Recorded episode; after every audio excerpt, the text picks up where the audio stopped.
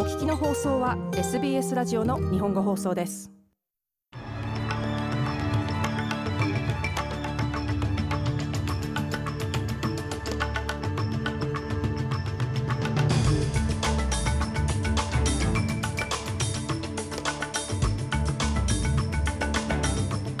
11月23日水曜日午後のニュースをシドニーから大場恵美がお届けします。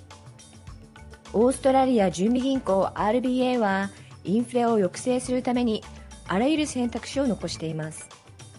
新たな報告書によるとオーストラリアは通常よりも長いブッシュファイヤーシーズンに直面しています。そしてスポーツサッカー。オーストラリアはワールドカップの開幕戦でフランスに1対4で敗れました。この時間の主なニュースです。ではニュースを始めます。オーストラリア準備銀行 RBA はインフレを抑制するために50ベーシスポイントの利上げを含むすべての選択肢を残しています。RBA は5月以降0.1%から2.85%まで金利を引き上げており、相次ぐ利上げによって毎月の住宅ローンの返済が何百ドルも上乗せされている状況です。RBA のフィリップ・ロー総裁は火曜日夜に行われた演説で、RBA は先の政策引き締めを効果的に行うために、利上げを一時停止することも否定していないと述べました。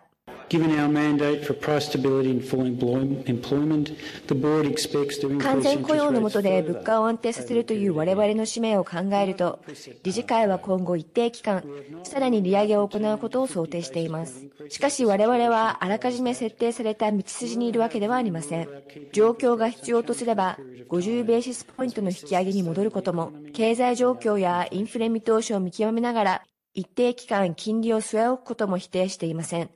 フィリップ・ロー総裁はこのように述べました。なお、次回の RBA 理事会利上げ判断は12月6日となっています。次のニュースです。オーストラリアは地球温暖化の影響により、通常よりも長いブッシュファイヤーシーズンをはじめ、熱帯低気圧、さらには海洋の酸性化に直面しています。23日今日発表された新たな気候報告書によると、1910年に国の記録が始まって以来、オーストラリアの気候は平均で1.47度上昇していることが分かりました。2013年から2020年までの8年間は記録上最も暖かく、また2019年は記録上最も暑い年となりました。また1950年以降、ブッシュファイヤーの危険度が極端に増加しているほか、ブッシュファイヤーシーズンが早く始まり、遅く終わっていることも分かりました。ラニーニャ現象による雨の増加で草木が茂りましたが、これらが乾燥することで燃料となり、ブッシュファイアの可能性が高まる可能性があると警告されています。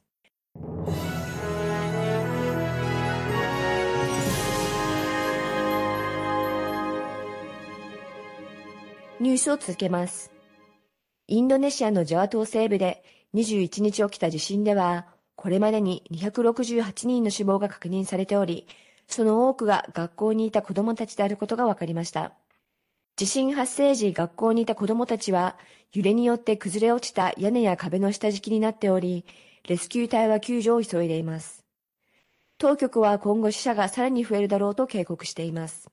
マグニチュード5.6の地震は、インドネシアで最も人口の多い西ジャワ州の山中で発生し、チアンジュールの町に大きな被害を与え、少なくとも一つの村が地滑りの下に埋もれました。インドネシアのジョコ・ウィドド大統領は、救助活動は強化されていると述べています。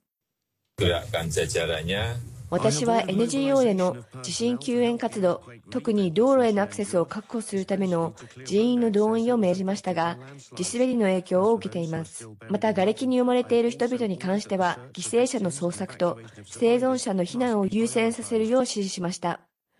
ジョコ・ウィドド大統領はこのように述べました。なお被災地からはすでに1万3000人以上が避難しています。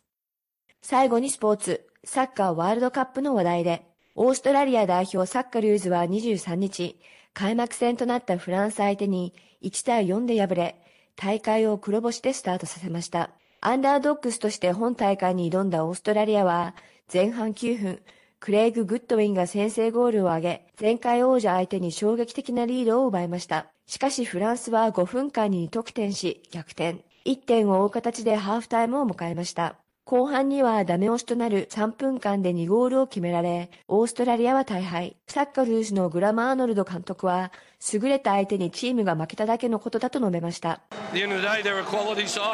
論から言うと、彼らはクオリティの高いチームであり、世界チャンピオンでもあります。前半はよくやったと思います。しかし後半は少し足がついていっていませんでした。相手はそれくらいのレベルで戦っているのです。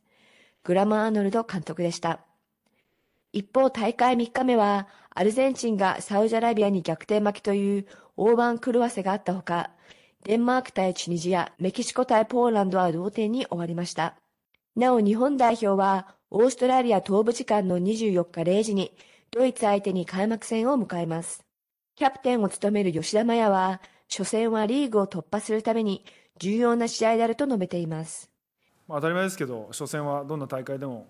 簡単ではないと思います。そして非常にこのリーグを突破する上でウエイトが大きくなってくると思うので、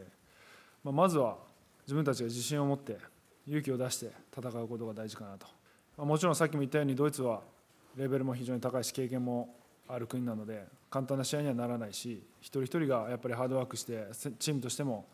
団結して戦わなきゃいけないなと思ってます、まあ、そこが日本の良さであると確信してますしやっぱりチームとしてどれだけハードワークできるかと団結できるかが鍵になるんじゃないかなと思うので、まあ、そこのところ開始1秒からいい形で見せていけたらいいなと思います以上11月23日午後のニュースでした。